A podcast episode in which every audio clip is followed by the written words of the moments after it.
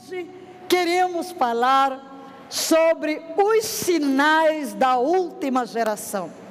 Como identificar a última geração? A Bíblia nos dá sinais de quem seria de fato essa última geração. Em Mateus 24, 30, lemos e gostaríamos de convidar todos a lerem conosco. Então surgirá no céu o sinal do Filho do Homem, e todos os povos da terra prantearão e verão o Filho do Homem chegando nas nuvens do céu com poder e majestosa glória. Jesus virá, queridos. É uma realidade que a nossa bendita esperança, Jesus Cristo de Nazaré, ele vem. Muitos não creem mais na sua vinda, mas a palavra se há de cumprir. Mateus 24, 30, continuando: virá onde? Nas nuvens do céu, com poder e majestosa glória. Temos que considerar o texto de Atos, capítulo 1. O que ocorre em Atos, capítulo 1? Jesus Cristo aparece aos seus discípulos após a ressurreição. Ele está no momento de ascender aos céus. E tem a última conversa com os discípulos aqui na terra. E os discípulos perguntam: Senhor, restaurarás neste tempo o reino a Israel? Até aquele momento os discípulos pensam que Jesus veio para estabelecer o reino eles não entendiam que necessário era primeiro efetuar a redenção. Eles não entendiam que haveria um tempo do Messi, do, dos gentios. E Jesus responde da seguinte maneira: Não vos compete saber os tempos e as estações determinadas pelo Pai. Jesus não disse que não restauraria o reino disse que o tempo não era para que eles se preocupassem. Eles teriam que se preocupar com algo. Recebereis poder ao descer sobre vós o Espírito Santo. Ser minha testemunha, tanto em Jerusalém como em Judéia e Samaria e até os confins da terra. E quando Jesus transmite esta mensagem, de repente, Jesus vai se levantando da terra e vai ascendendo aos céus. Ele começa a ser envolto nas nuvens.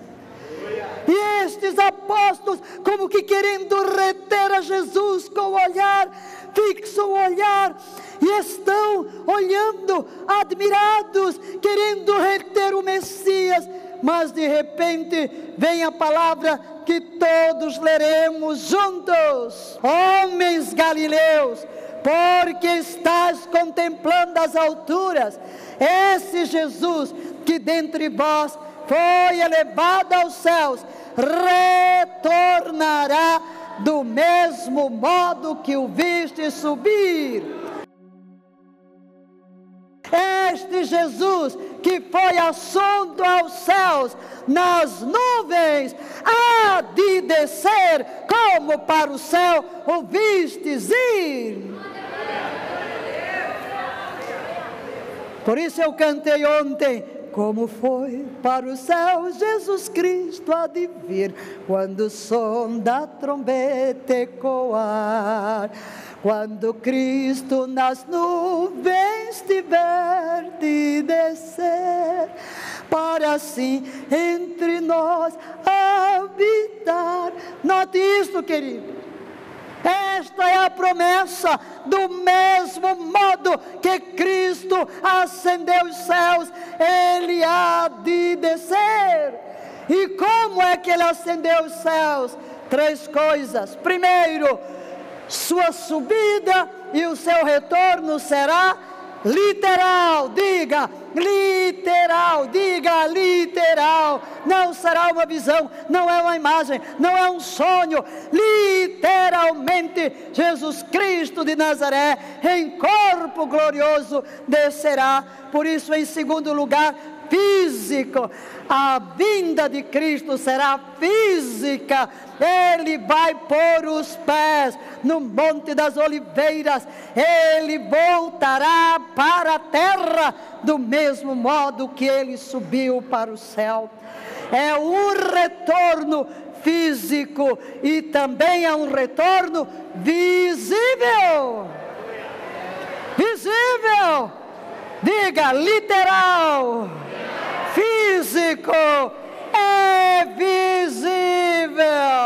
Não se pode iludir. Nós saberemos discernir entre o que não é e o que é.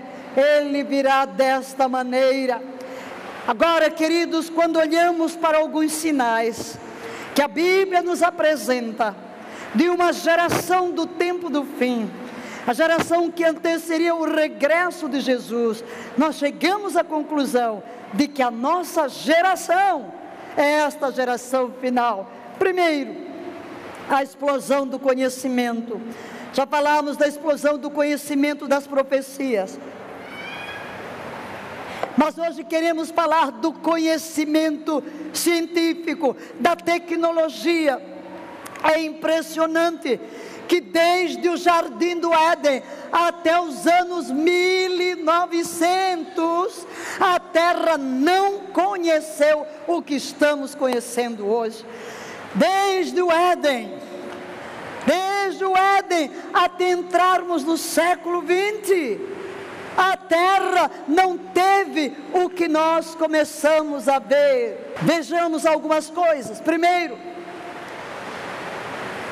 o transporte. Transporte.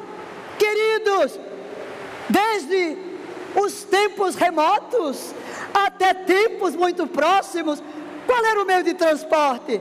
Cavalo, carroça, barcos à vela mas de repente, o que é que nós vemos? Lá vem o automóvel, o ensaio do automóvel, tudo isto nos últimos 100 anos. E vem o trem-bala, o avião, o transatlântico, o voo supersônico, as naves espaciais. Hoje você pode estar num instantinho no supersônico e chegar ao fim da terra e conversar com sua esposa aqui na terra é o meio de transporte. Esta é a geração que vê a explosão do conhecimento. A luz. Como era a luz? Tochas, velas, fogueiras. Mas de repente, o que é que vai chegando, vai chegando a lâmpada, vai chegando a eletricidade de todas as formas, até chegar o laser que corta diamante, que penetra o corpo, que faz as mais sofisticadas cirurgias.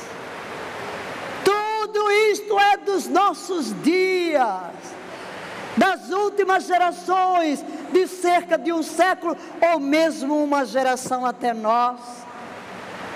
A comunicação, como é que se comunicava? Põe uma fumacinha lá em cima do monte, uma fogueira para ir se vendo. Ok, sinos, depois vem o telégrafo, vem o rádio, vem o telefone, vem o fax, vem a internet, vem o Skype. Uau! Não há distância, nem na terra, nem nos céus, nem debaixo da terra, nos mares e nos ares. O homem consegue se comunicar. São os nossos dias, é a explosão do conhecimento. Todo conhecimento, todavia, não melhorou a humanidade. O humanismo secular que entrou nas escolas nos últimos 40 anos, pregava o quê? Que o mundo educado, que a cultura traria o paraíso. Mas este mundo secular não trouxe o paraíso. Pelo contrário, nós estamos vivendo uma geração insensível. O conhecimento não transforma a natureza. Gostei de uma frase de John Hagee: o conhecimento sem Deus apenas produz um bárbaro intelectual. Nós temos pessoas extremamente cultas, no mundo da pornografia, assassinos, traficantes. Não, a humanidade não melhorou, porque a única coisa que vai melhorar a humanidade é Jesus Cristo, é a redenção, é a palavra de Deus. Só Ele é que nos pode transformar. O segundo sinal de que esta é a última geração é o nascimento da guerra nuclear. Em Zacarias, capítulo 14, verso 12, esta é a maldição com a qual Yahvé haverá de castigar todas as nações que lutarem contra Jerusalém. Sua carne apodrecerá enquanto estiverem ainda de pé. Seus olhos apodrecerão nas órbitas e também a sua língua em sua boca. Esta é uma referência à batalha do Armagedon. Nossos avós não podiam entender como isso seria possível. Mas hoje nós somos a geração da bomba atômica. Como você pode ver, a bomba atômica desfaz a carne. É algo terrível, por isso o mundo anda preocupado para que não haja mais bomba atômica. No entanto, sabemos que o planeta tem bombas atômicas para destruí-lo em poucos minutos. Basta um doido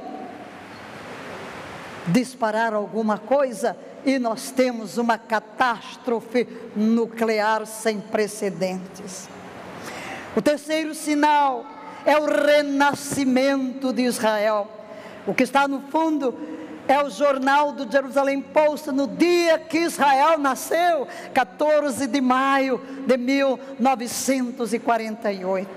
Este é um sinal da última geração. Todas as profecias apontavam para um dia de restauração. Tanto teólogos protestantes quanto teólogos judeus não tomavam estas escrituras de uma forma literal. Os teólogos protestantes tomaram todas as profecias da restauração física, geográfica, histórica e literal de Israel para aplicar à igreja. E muitos, até hoje, judeus religiosos ortodoxos não aceitam o Estado de Israel, porque eles querem apenas o reino do Messias.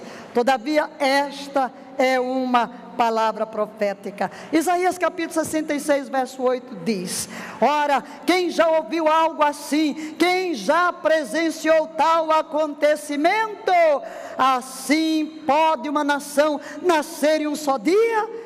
Pode-se dar à luz um povo de uma hora para outra, pois Sião, Sião ainda estava em trabalho de parto quando deu a luz aos seus filhos. Veja a imagem que está aí.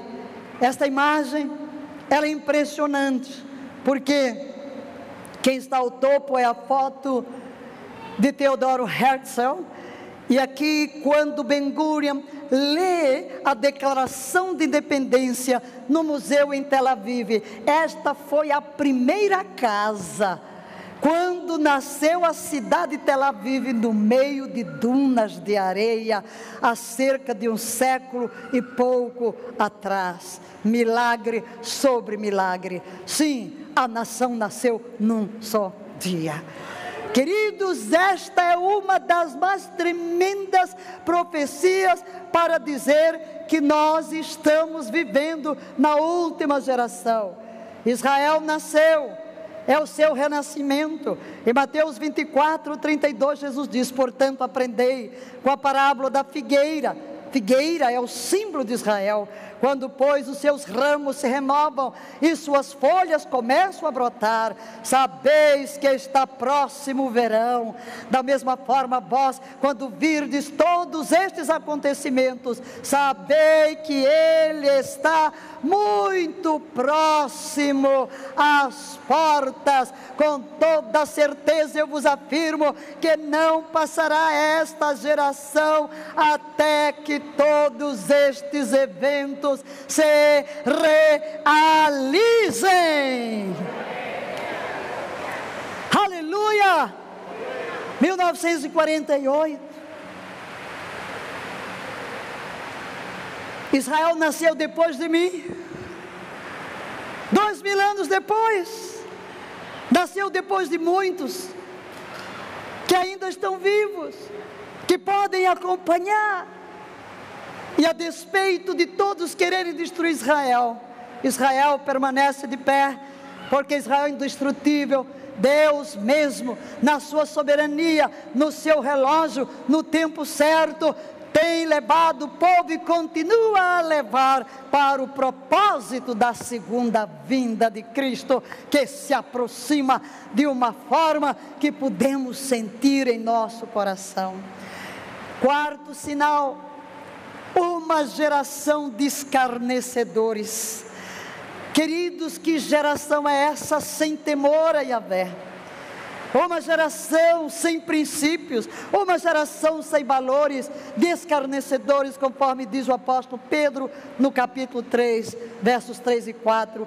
Antes de tudo, considerai atentamente que nos últimos dias surgirão escarnecedores, anunciando suas zombarias, seguindo suas próprias paixões, eles proclamarão o que aconteceu com a promessa da sua vinda? Ora, desde que os antepassados morreram, tudo continua como desde o princípio da criação.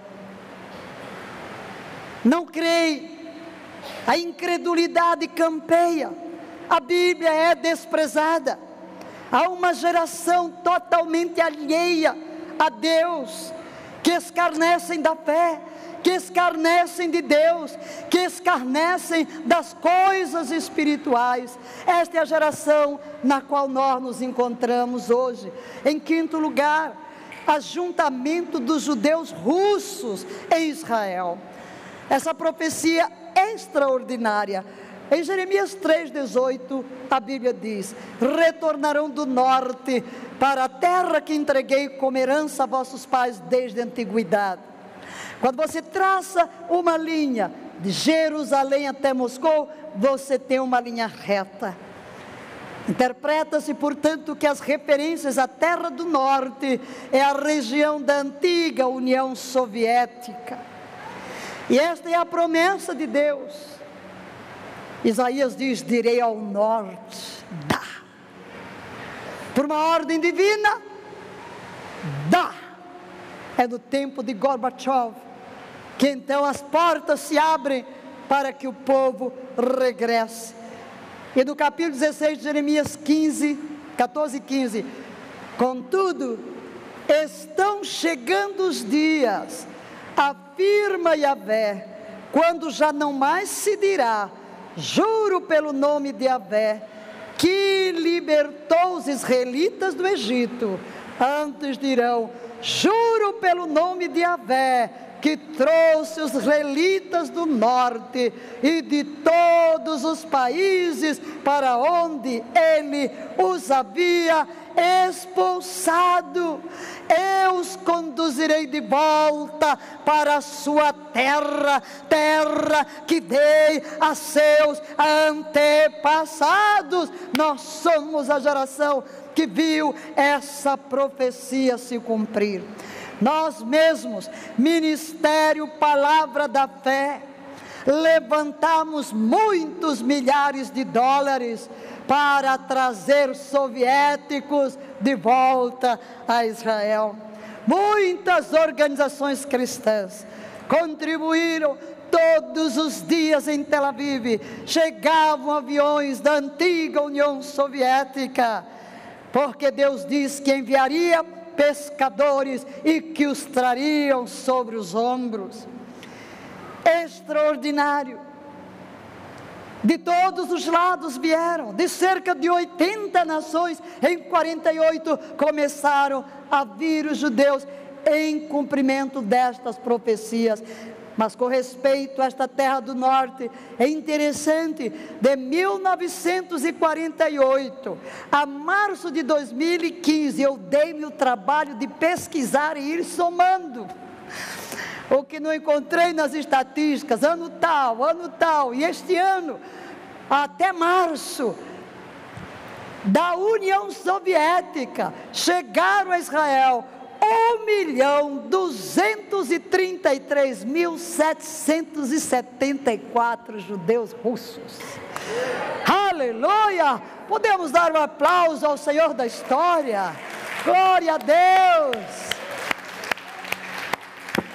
Isso, queridos, é uma parte imensa da população. Por quê? Porque a Bíblia diz: vai chegar dia em que vocês não vão dizer Deus nos trouxe do Egito, mas vão dizer glória a Yahvé que nos trouxe da terra do norte, da terra do comunismo. O comunismo caiu, mas o povo da aliança retornou à sua terra e continua a retornar. Só de janeiro a março vieram mais judeus soviéticos para Israel do que todos os do ano de 2014. O dobro. O dobro em três meses. Aleluia! E eu já li que também da América do Sul é como se Deus estivesse acelerando. E já um rabino muito importante, chamando os judeus da terra toda: voltem para Israel para aguardar o Messias. Sim, queridos, lá dentro do coração de todos há algo que fervilha, algo que borbulha. Prepare-se, o rei está voltando. Eles dizem: o Messias está chegando, e nós dizemos: o rei está voltando, o rei está voltando, o rei está voltando. Jeremias 31, 8: Eu os trarei da terra do norte, eu os reunirei de todas as extremidades da terra e notem, junto com eles, você vê aí, vão chegando de avião, chega a criança, chega a grávida, chega o aleijado, chega o cego, esses aí são da Etiópia. Estarão os cegos, os aleijados, as mulheres grávidas e as que estiverem para dar à luz, uma grande multidão retornará. Nós vimos isto, nós lemos nos jornais nos últimos anos. Mesmo quando os barcos chegavam, muitas mulheres deram à luz seus filhos. Os remanescentes do local, sem pernas, sem braço, sem olho. Houve uma operação da Etiópia em que nasceu bebê no avião. Ah, já dizia o profeta Jeremias: sim, queridos, nós somos a geração que viu essas promessas se cumprirem. Mas o sexto sinal de que esta é a última geração é Jerusalém reunificada. Quando Israel se tornou independente em 48, houve guerras. E Jerusalém, a Jerusalém antiga, ficou nas mãos da Jordânia, toda a Judéia e quando foi em 67, quando os exércitos árabes cercaram Israel, Israel disse para o rei da Jordânia: Não entre na guerra. Mas Nasser, lá do Egito, mentia e dizia que estavam ganhando. Na realidade, Israel derrubou todos os aviões egípcios antes que eles levantassem voo e destruiu todas as suas pistas. Mas Nasser saía e mentia e conseguiu influenciar o rei da Jordânia para entrar na guerra. Foi uma benção. foi uma benção, porque essa guerra foi a chance de Israel reconquistar Jerusalém na guerra dos seis dias. Aleluia! Glória a Deus. Então, no dia 7 de junho de 1967, depois de dois mil anos, Jerusalém passa para o domínio do povo judeu. Disse Jesus em Lucas 21, 24: Jerusalém será pisoteada pelos gentios, até que os tempos destes se completem. Jesus falou isto. Em 70, Jerusalém foi destruída, conforme Jesus profetizou. Mas Jesus disse que haveria um tempo, um tempo em que Jerusalém retornaria para o controle dos judeus. Houve um rabino,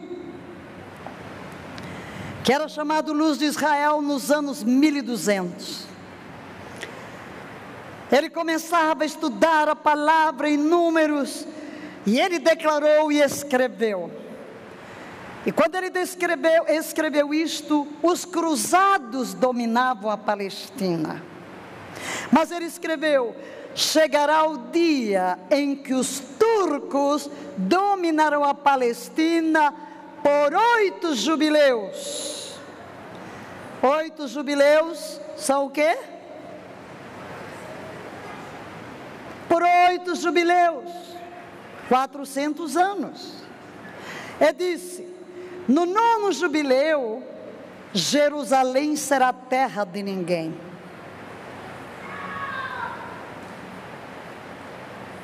No nono jubileu, Jerusalém será conquistada. E no décimo jubileu, inicia-se o tempo do Messias. Queridos, os turcos tomaram a Palestina em 1517, 300 anos depois deste rabino. E em 1917, exatamente oito jubileus, 400 anos, os britânicos tomaram a Palestina. Mas Jerusalém ficou realmente como terra de ninguém.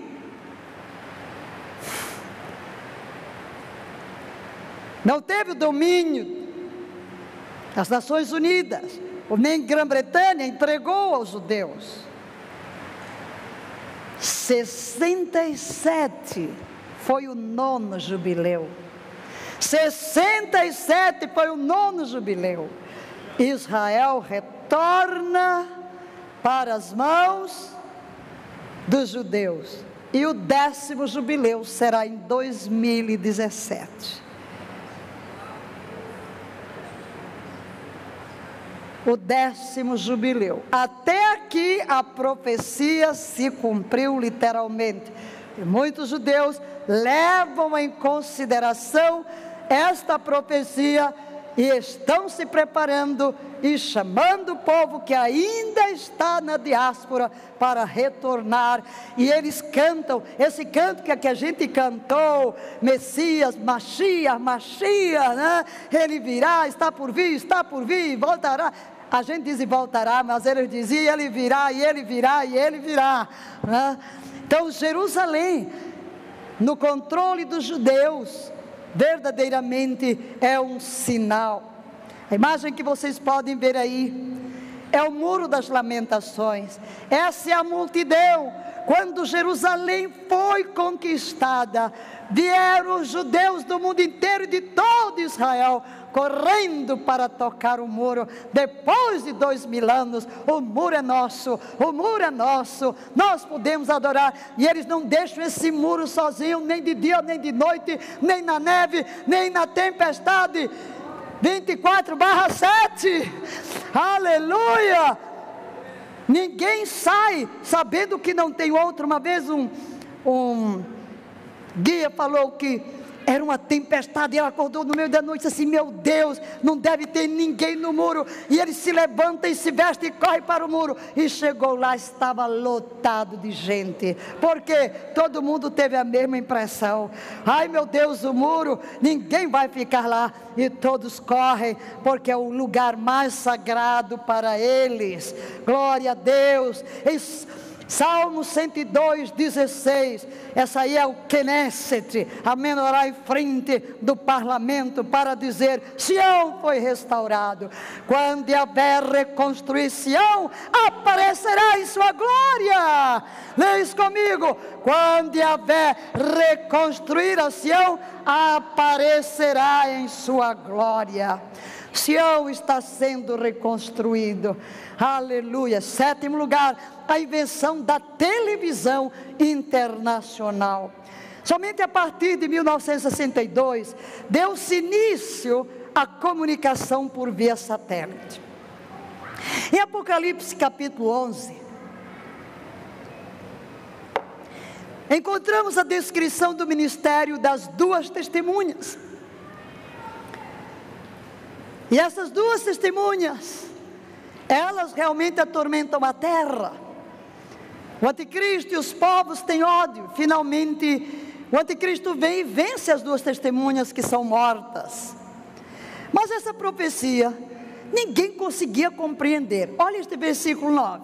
Durante três dias e meio, Gente de todos os povos, tribos, línguas e nações contemplarão seus corpos mortos e não permitirão que sejam sepultados. Os habitantes da terra, muitos se alegrarão pelo que aconteceu com as testemunhas e festejarão, mandando presentes uns aos outros, porquanto esses dois profetas tinham afligido os que vivem sobre a terra. Olhe, todos os povos, tribos, línguas e nações contemplarão seus corpos. Os nossos avós não podiam imaginar como, e eu pergunto: como? Pela televisão internacional. Você verá no celular, você verá no, em qualquer lugar, no seu computador. É mais um sinal de que esta é a última geração. Todos verão, todos contemplarão e o melhor de tudo isso é que eles estarão olhando e de repente o espírito de vida os ressuscita. Aleluia.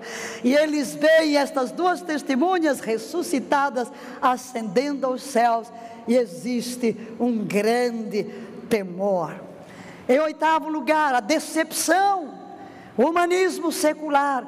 O humanismo secular odeia a Bíblia. Porque a Bíblia determina o que é certo e o que é errado. Mas o humanismo, que é o humanismo de acordo com o dicionário Merriam, uma doutrina, atitude ou modo de viver centrado nos interesses ou valores humanos.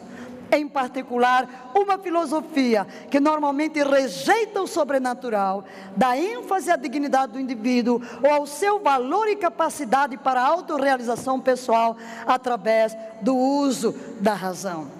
Humanismo secular que hoje é ensinado em nossas escolas. É um sistema de crença sem Deus. Na realidade, é um tipo de religião sem Deus, no qual o homem se coloca no centro da criação, no lugar de Deus. Até mesmo os humanistas admitem isso em seus livros e artigos. Um exemplo é o livro do humanista Charles Francis Potter, que diz: Uma nova religião no qual ele escreve: a educação é o mais poderoso aliado do humanismo. O que podem escolas dominicais teístas, reunidas por uma hora, uma vez por semana, fazer para conter a onda de um programa de cinco dias de ensino humanista? Nada, né? É por isso que estão dominando pela educação as nossas crianças, para aceitar uma sociedade sem valores, sem Cristo, sem Deus, sem a palavra. Mas a nono, o nono sinal de que esta é a última geração fomes, pestes, terremotos. Jesus profetizou em Mateus 24: portanto, se levantará nação contra nação, reino contra reino, e haverá fomes, pestes, terremotos em vários lugares. Queridos, fomes, quanta fome nós temos aqui. Um terço da população, 13% da população vivendo em fome, em miséria. Terremotos. Você pode ver aí pelo menos 2010 pula de 2009 70 terremotos para 207 em 2010. Não temos aqui os dados últimos, mas você sabe que a toda hora está, está acontecendo. Grandes terremotos na magnitude de 5,9 para frente. Veja que só em 2010 foram 1938. Sempre houve tudo isso, mas o que Jesus está dizendo será magnificado, o número se multiplicará mais fome, fome mais extensiva, mais abrangente, maior número de terremotos, maior número de maremotos, maior número de calamidades naturais, de vulcões, pestes. Quantas pestes? Esta é da última, ébola, lá veio a AIDS, SARS, gripe do frango, ébola, e não param de chegar as doenças mais estranhas, mais esquisitas. Quando a medicina vence uma coisa, lá vem outra. Há uma multiplicidade. Décimo sinal, os dias de Noé. Em Mateus 24, 37, Jesus diz: Como aconteceu nos dias de Noé, assim também se dará por ocasião da chegada do filho do homem. O que é isso? Enquanto a igreja está se preparando, o mundo está alheio, comendo, bebendo, prostituindo-se, levando a sua vida longe de Deus. Mas repentinamente o Senhor virá e esta geração será tragada. Décimo primeiro lugar, a era de Laodiceia. Um povo frio, Conheço as tuas obras, que nem és frio nem quente. Quem dera fosses frio ou quente, assim porque és morno e não és frio nem quente, vomitar-te-ei da minha boca.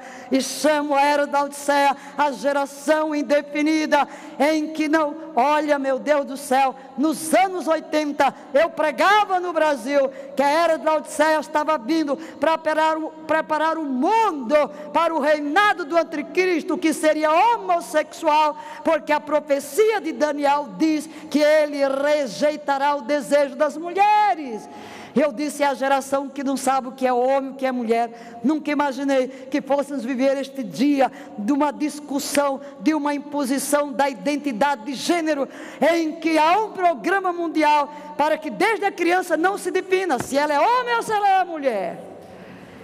Esta é a era de Laodiceia, de uma geração indefinida.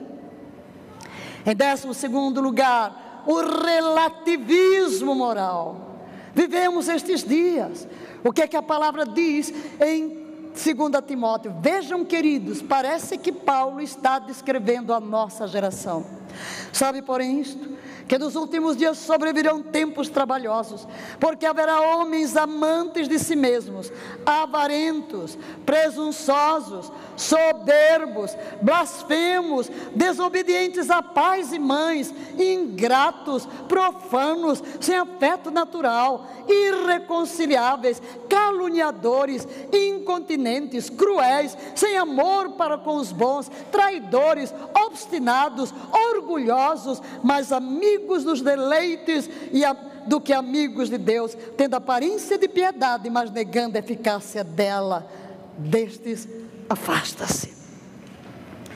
A sociedade em que cônjuges se assassinam, pais matam filhos, filhos matam pais, não há laços. Uma geração brutalizada. E em décimo terceiro lugar, poderíamos multiplicar outros sinais, mas com este pararemos. O testemunho mundial Mateus 24, 14, Jesus diz: Este evangelho do reino será pregado em todo o mundo habitado, como testemunha a todas as nações, e então chegará o fim. Queridos, quando nós olhamos para a explosão populacional, impressionante como Deus conteve, eu diria, há mais pessoas que nasceram na terra vivas do que pessoas que nasceram desde o Éden até nossos dias e morreram. Deus preparou a grande colheita para o tempo do fim. Seis bilhões de criaturas. Seis bilhões de criaturas. Como cumprir esta palavra de Jesus? Aqui está a internet. Aqui estão os satélites. Assim como em um momento podemos ver tudo que ocorre em toda a terra. Também toda a terra pode ouvir, todas as nações podem ouvir. Nós podemos falar com o mundo inteiro, pela internet. Há umas duas horas atrás estava meu pastor de Angola chamando-me pelo WhatsApp. Semana passada tive reunião pelo WhatsApp porque o Skype estava fora do ar. Sim, qualquer um no mundo inteiro entra num computador e pode ler uma mensagem na sua própria língua. E a palavra de Jesus é o que? Ela está clara como testemunho. Nós chegamos à geração em que toda a terra não tem como não ouvir um testemunho acerca de Jesus Cristo. Por todos estes sinais e muito mais que não vamos mencionar, é suficiente. Queremos dizer, nós vivemos a última geração. Qual é a nossa conclusão?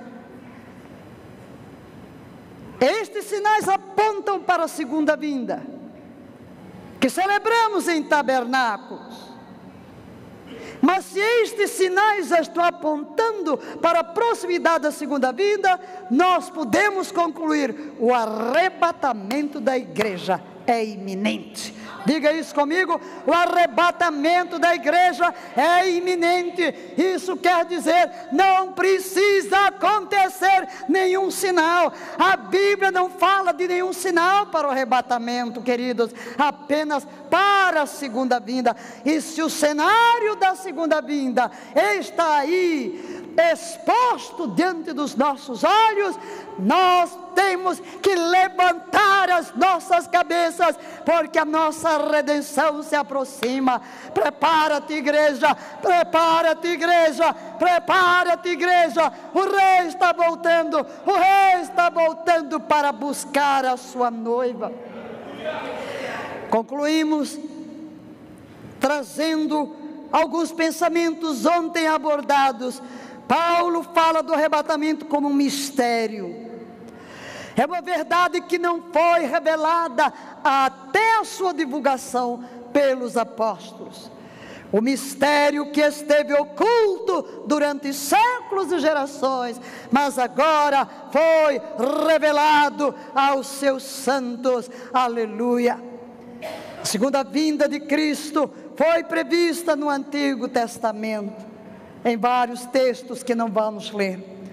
O movimento para o crente no arrebatamento é da terra para o céu. Por isso, prepara-te, igreja, para sair da terra para o céu. A segunda vinda é do céu para a terra, porque nós desceremos com o Senhor Jesus para o reinado milenar.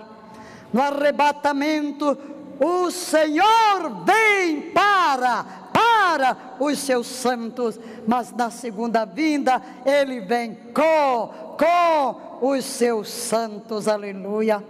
No arrebatamento, o Senhor vem somente para os crentes, mas no seu retorno à terra, ele virá para todas as pessoas.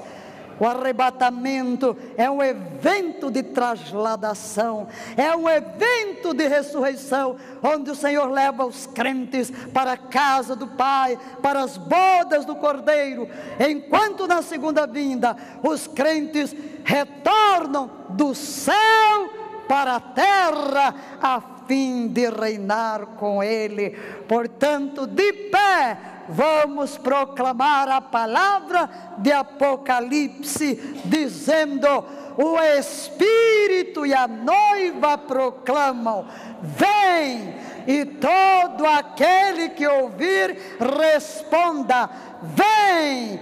Quem sentir sede, venha, e todos quantos desejarem, venham e recebam de graça a água da vida.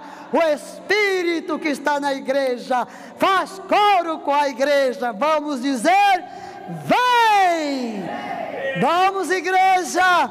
Vem! O Espírito e a noiva dizem: vem! O Espírito e a noiva dizem: vem! O Espírito e a noiva dizem: Vem! Vamos dizer sete vezes: Maranata, Maranata, Maranata, Maranata, Maranata, Maranata, Maranata, Maranata. Ora vem, Senhor Jesus.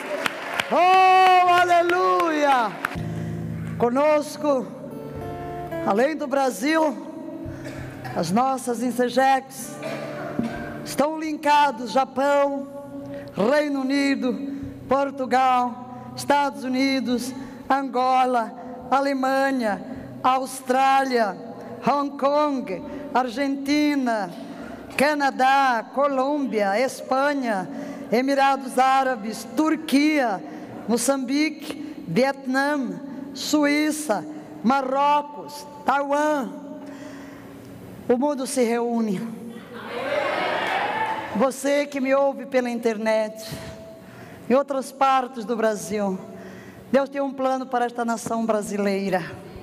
Esta igreja está destinada ao avivamento. Eu sempre digo: darei tudo de mim, para que naquele dia, quando na segunda vinda, Jesus fizer a chamada das nações ovelhas, nós possamos ouvir da boca de Jesus: Brasil! E nós responderemos com nosso gozo, com a nossa alegria, com a nossa exuberância. Sim, meus compatriotas, em todos os países, todo o Brasil, Deus nos levantou em nossa geração para fazer diferença, para ser luz. Esta nação está destinada a enviar missionários. Terminamos o sinal desta noite falando que o Evangelho do Reino será pregado. E olha, eu aqui em Brasília pregando para tantos países. Esta é a geração do fim, não é? Aqui estamos e estamos linkados pela internet. Quando se imaginou isso? Quando eu fui para a África, meu Deus, eu fui para a África em 71. Não existia internet. Nada disso, era aquela máquina de escrever, sabe, aquela dura, tum, tum, tum, nem a elétrica existia. Aqui era aquela carta que levava um século para chegar ao Brasil, não? Que tempo difícil, que tempo difícil. Mas hoje, glória a Deus. Então, queridos, em nome de Jesus, eu clamo a ti, igreja, noiva amada, lança fora as marcas do mundo, as marcas do pecado, todo tipo de cadeia, no nome e na autoridade de Jesus Cristo de Nazaré, ó oh Cristo ressurreto, sejam quebradas as tuas cadeias, Pai, no nome de Jesus, vem agora, pelo poder explosivo do teu Espírito, levantar a tua igreja, levantar a tua noiva, ó oh, tu Espírito da graça, exerce o teu poderoso influenciador, manifestação do teu Espírito, este imã poderoso da tua presença. Penetre agora cada coração, cada ser seja atraído no mais profundo da sua alma, para te amar para te desejar, para abominar o pecado, restaura o temor de fé em nosso coração. Não permitas que as nossas vestes sejam manchadas e contaminadas pelas ideologias deste mundo, pelo humanismo secular, pela incredulidade, pela frieza mas vem lavar-nos, vem purificar-nos, vem santificar-nos. Oh Espírito, tu que foste enviado pelo noivo, para formar em nós o seu caráter, para nos aperfeiçoar, a fim de nos apresentar como a noiva, sem mancha, sem ruga, sem defeito algum, santa, irrepreensível dominada por um amor profundo. Encontra o teu lugar em nós. Encontra o teu lugar em nós. Assume o teu controle. Assume o teu lugar de Senhor absoluto das nossas vidas. Levante as suas mãos. Receba a bênção que o Deus de paz vos santifique em tudo. Que vosso espírito, alma e corpo sejam conservados íntegros e irrepreensíveis no dia da vinda do nosso Senhor Jesus Cristo. Amém e amém.